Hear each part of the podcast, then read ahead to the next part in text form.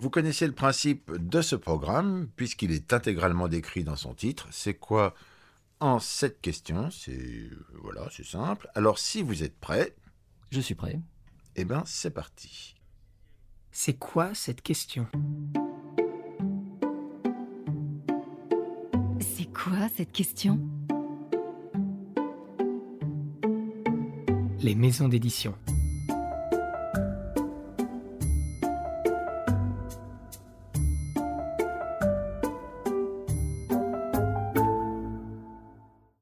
Jean Le Gall, bonjour. Bonjour. Vous êtes éditeur en charge de la maison du Cherche Midi et vous avez choisi pour introduire ce podcast un extrait de Du livre Incorrect, hein, euh, un texte écrit par Nicolas Bedos. et pourquoi? Euh, parce que le Cherche Midi est une maison historiquement incorrecte, hein, que c'est une histoire que nous continuons. Et euh, si euh, cela ne désigne, si le mot même d'incorrect peut paraître flou ou facile à, certaines, à certains de vos auditeurs, à certaines oreilles, eh bien Nicolas Bedos clarifie efficacement ce que désigne ce mot. Préface signée Nicolas Bedos. Incorrect. Comme tous ceux que j'ai aimés. Incorrect. Comme l'humour qui me fait rire et que certains me reprochent encore de pratiquer. Incorrect. Comme Mozart l'a été avant qu'on le canonise. Comme l'étoile de Picasso avant qu'on associe son nom à une bagnole et des milliards. Comme les romans de Nabokov qui le redeviennent depuis peu. Les vers de Rimbaud. Les répliques de Ionesco, Jean Anouilh ou Pierre Desproges. La clope entre les doigts de Catherine Deneuve, les seins d'Isabelle Adjani agenouillés pour pisser dans l'été meurtrier, les répliques de SS 117, les mouvements de caméra de Gaspard Noé et puis la voix de Barbara, les interviews de Gainsbourg, les travelling cocaïnés de Paul Thomas Anderson, les intonations de Jean-Pierre Léo, le déhanchement d'Elvis, les desserts de Pierre Gagnère. Incorrect, incorrect, incorrect.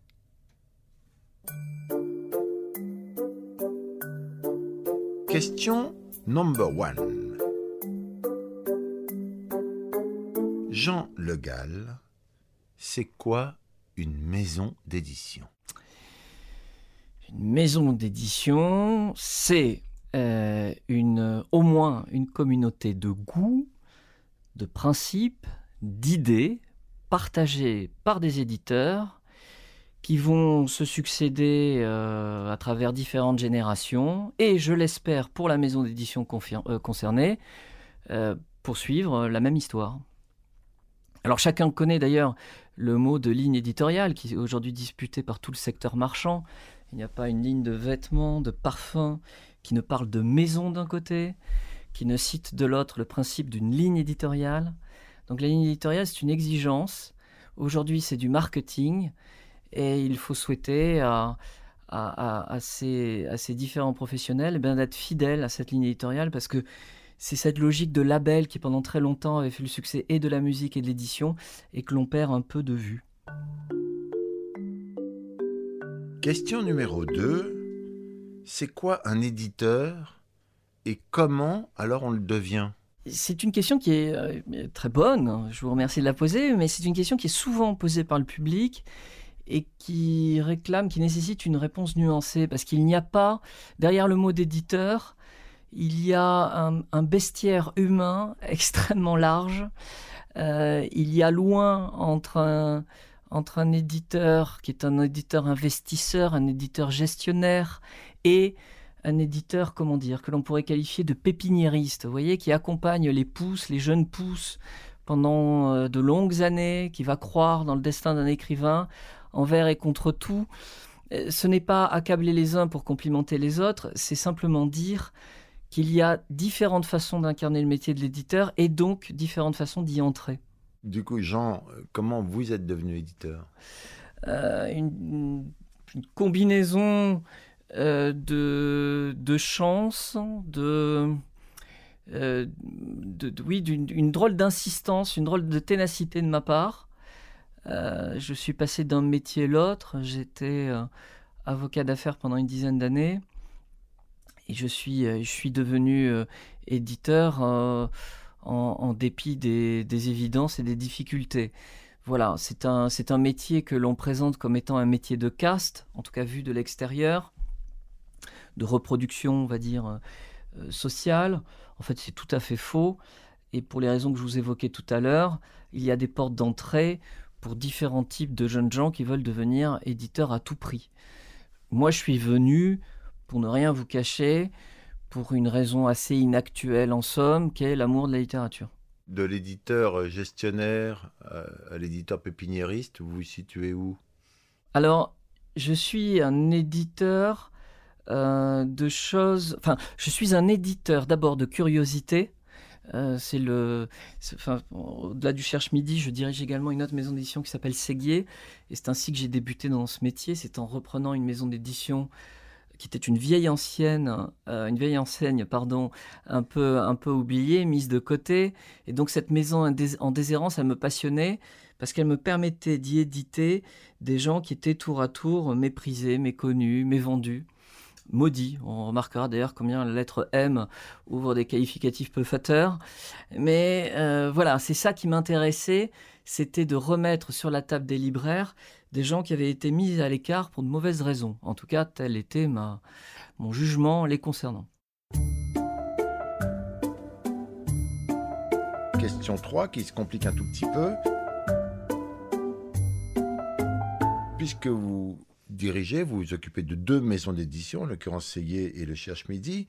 Alors c'est quoi le rôle d'un éditeur, comme vous, dans une maison d'édition? Il faut distinguer le rôle de l'éditeur, bon, qui, est, à mon avis sera compris de tous, qui consiste à accueillir un texte et idéalement même à l'avoir commandé ou à l'avoir recherché, bref, à accueillir ce texte et le guider vers une meilleure forme. Vous savez, euh, euh, c'était Jean Paulhan qui disait, il est urgent euh, pour un éditeur de retirer son texte à son auteur. c'est vrai qu'il y a toujours un bon moment pour intervenir et pour juger un texte. Donc on va dire que ça classiquement c'est le rôle de l'éditeur. Et puis il y a un rôle plus plus trouble, plus complexe à définir qui est celui du responsable éditorial, celui qui dirige et qui incarne une maison d'édition. Alors lui, il a une tâche qui n'est pas commode parce qu'il doit à la fois veiller à la cohérence et à la qualité de ce qui est édité, et puis sur une autre jambe, euh, euh, être de plein pied dans le business et s'assurer que, bon an, mal an, euh, tout cela aura un, sens économique ou en tout cas sera à l'équilibre à la fin de l'année. Mais vous n'êtes pas là pour imposer votre goût à une équipe éditoriale? Vous êtes là, encore une fois, pour euh, suivre la ligne éditoriale générale de la maison, hein, euh, garder son esprit, son parfum. C'est peu ou prou la même chose dans une maison de haute couture, vous voyez, où il y, a une histoire, il y a une histoire à, à, respecter et, à, poursuivre. Donc, ça veut dire s'investir dans les mêmes thématiques et ça veut dire adopter le ton hein, euh, historique de la maison. Une question numéro 4, parce qu'après 3, voyez-vous, c'est 4. Alors une question détente, c'est pas mm entendu, mais pourquoi pas. C'est quoi, c'est très bien rédigé ces questions, c'est quoi le meilleur conseil qu'on vous ait donné, mais que vous ne suivez pas? Étrangement, c'est pas un métier où on reçoit beaucoup de conseils, en tout cas euh, de type éditorial, parce que c'est un métier où finalement, et je le regrette, il n'y a pas beaucoup de transmission entre des anciens et des modernes, entre des aînés et, des plus jeunes. Donc, pour en revenir à ce que je vous racontais tout à l'heure, je faisais un autre métier, et il est clair que quand j'ai eu à le quitter, on m'a déconseillé de basculer dans l'édition. Euh, abandonner à l'époque euh, euh, une discipline dans laquelle j'exerçais de manière tout à fait médiocre et même, je le confesse, de manière spectaculairement médiocre, eh bien, c'était, c'était quitter un salaire que, que, le, que, le, que le groupe social qui vous entoure vous décourage d'abandonner. Voilà. Donc pas de conseils Non, titre par titre, euh, on vous déconseille très souvent d'éditer un auteur. Euh, là encore, euh, l'image sulfureuse qui peut entourer un écrivain, un acteur, un cinéaste, etc., sont autant de bonnes raisons pour vous déconseiller a priori de le publier. Et j'y vois là, moi, au contraire, l'encouragement le plus parfait pour finalement publier tel ou tel bonhomme ou actrice, etc., qui tient régulièrement des propos inconvenants. En 5, nous avons une question avec un acronyme. Mhm. Parce que je sais ce que ça veut dire acronyme, donc c'est un coup de Faut en profiter. Oui, voilà, faut en profiter. C'est quoi l'ADN du Cherche Midi? Alors c'est une question extrêmement facile pour moi et c'est bon signe pour la maison. Parce qu'elle a effectivement une identité, une identité forte. Et l'identité du Cherche Midi, euh, c'est qu'il s'agit d'une maison libertaire. Alors, c'était assez commun dans les années 70 et 80, c'est devenu beaucoup plus risqué aujourd'hui. C'est l'honneur de cette maison et c'est également un terrain de jeu formidable. Euh, parce qu'il ne faut pas s'en cacher, aujourd'hui, il y a une certaine euh, censure horizontale qui est pratiquée, qui est pratiquée activement, c'est-à-dire une auto-censure. On a, on a oublié les temps de la censure verticale qui tombait de l'État et des décisions de justice. Donc, le Cherche Midi est, est une maison très heureuse de pouvoir publier des textes tour à tour licencieux, polémiques, etc. Nous allons lancer prochainement une collection qui va s'appeler Borderline, dans laquelle on retrouvera l'argot euh, de la rue, l'argot des prisons, euh, l'argot que l'on peut pratiquer chez soi et qui est devenu tout à fait honteux aujourd'hui. Donc voilà, c'est une, chance que cette maison ait cette identité. Moi en tout cas, je m'y suis, euh, j'ai mis la veste de l'éditeur du Cherche Midi avec beaucoup de bonheur. Et euh, le seul danger qui peut guetter une maison d'édition comme celle-ci, d'ailleurs comme tout autre euh, éditeur de presse, euh, responsable de radio, etc., c'est qu'il ne faut pas que la ligne libertaire glisse sous une, éti- une étiquette politique en particulier. Il faut fuir les bannières politiques à tout prix, et c'est le prix de la liberté. Vous publiez des choses, parfois juste parce qu'elles sont dans cet esprit libertaire, alors qu'elles ne correspondent pas du tout à ce que vous pensez, par exemple Ah oui, ah oui, totalement. Euh, j'ai publié, alors ce n'est pas au Cherche Midi, mais chez Séguier, euh, le, livre de Pierre Goldman qui lui a coûté la vie. Il s'est fait descendre euh, dans la rue de, de quatre balles pour avoir écrit un roman où un camp politique en particulier pensait qu'il avouait crânement des meurtres que la justice avait considéré qu'il n'avait pas commis, voilà, pour lesquels il avait été blanchi. Donc publier ce texte, eh bien c'est- effectivement s'engager euh, sur une voie euh, dont on n'est pas obligé de tout partager.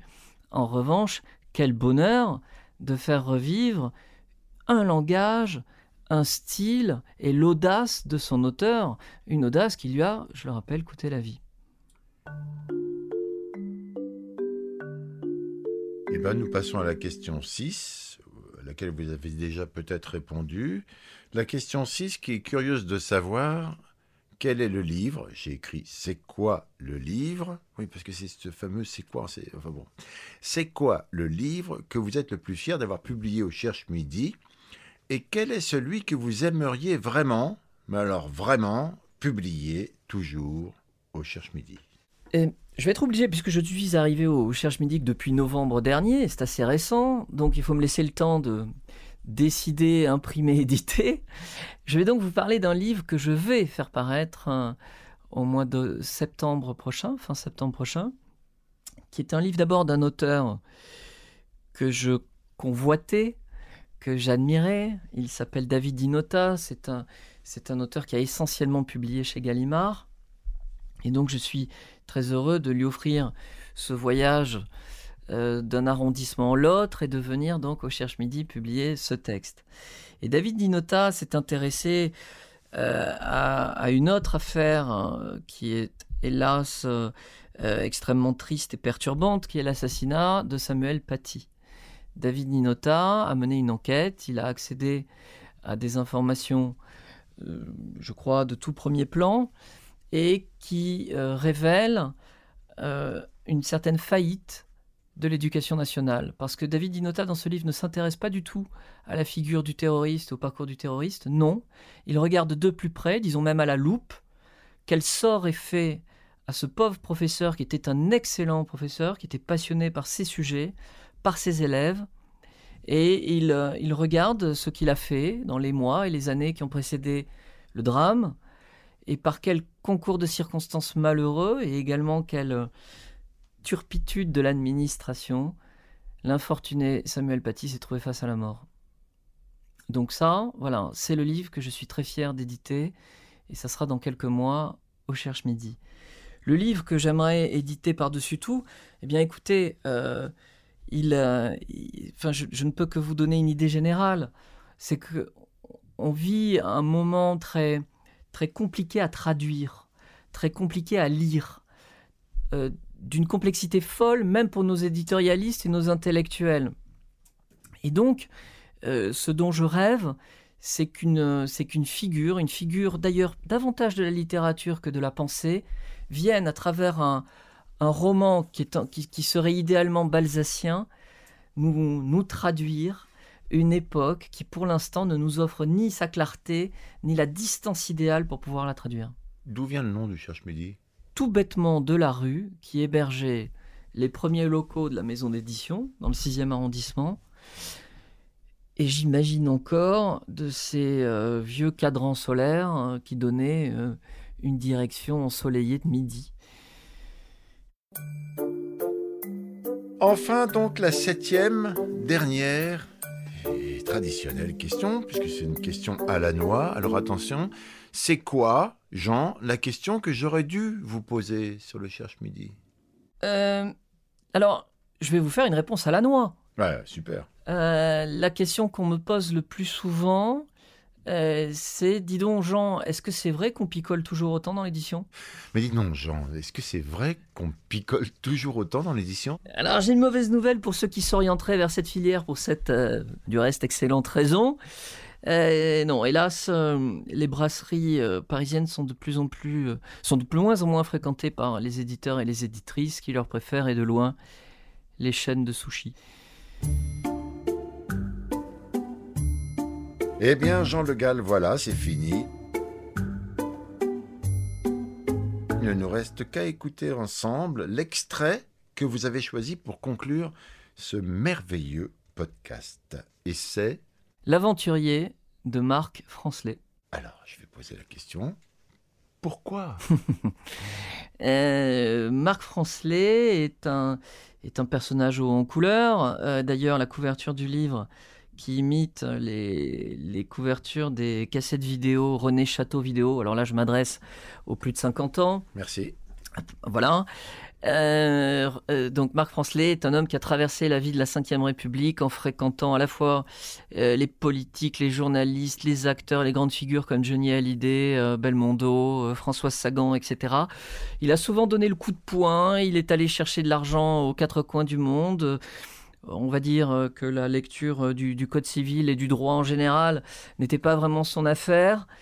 Euh, il a une façon tout à fait truculente de raconter tout cela. Et, puis voilà, c'est un homme auquel il fallait offrir une, une petite éternité. Tel est le rôle du livre et de cet aventurier qui se lit comme un roman.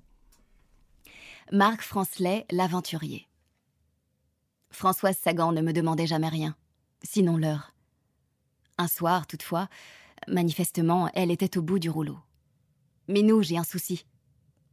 La pression des impôts la conduisait à accepter des piges, des articles, des préfaces, où elle dispersait sa plume. Sollicitée par un petit éditeur séduisant ou généreux, elle lui avait remis un commentaire sur un tableau pour une anthologie d'une dizaine de feuillets. Malhonnête, le type avait agrémenté le texte d'illustrations, grossi la typographie comme s'il destinait l'ouvrage aux malvoyants, avant d'imprimer le tout à des dizaines de milliers d'exemplaires de ce qu'il annonçait comme le nouveau Sagan. Son stratagème outrait Françoise, évidemment placée devant le fait accompli. Elle était tenue par un gros contrat en cours chez Gallimard, qui se préparait à sortir son prochain livre à grand renfort de publicité, de guerre lasse. Le Margoulin répondait avoir acheté un texte à Madame Sagan et être libre de le commercialiser à sa guise. Rien ne l'en empêchait légalement. Le torchon brûlait, et Françoise était désespérée par cette spéculation. Son éditrice Françoise Verny, ce dragon, crachait des flammes. Dans le paysage culturel, les figures semblables à Françoise Verny ont disparu tels les dinosaures, balayés par l'ère des gestionnaires.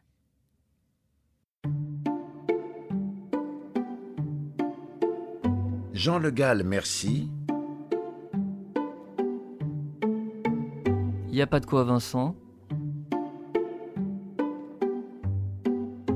Mais si, justement.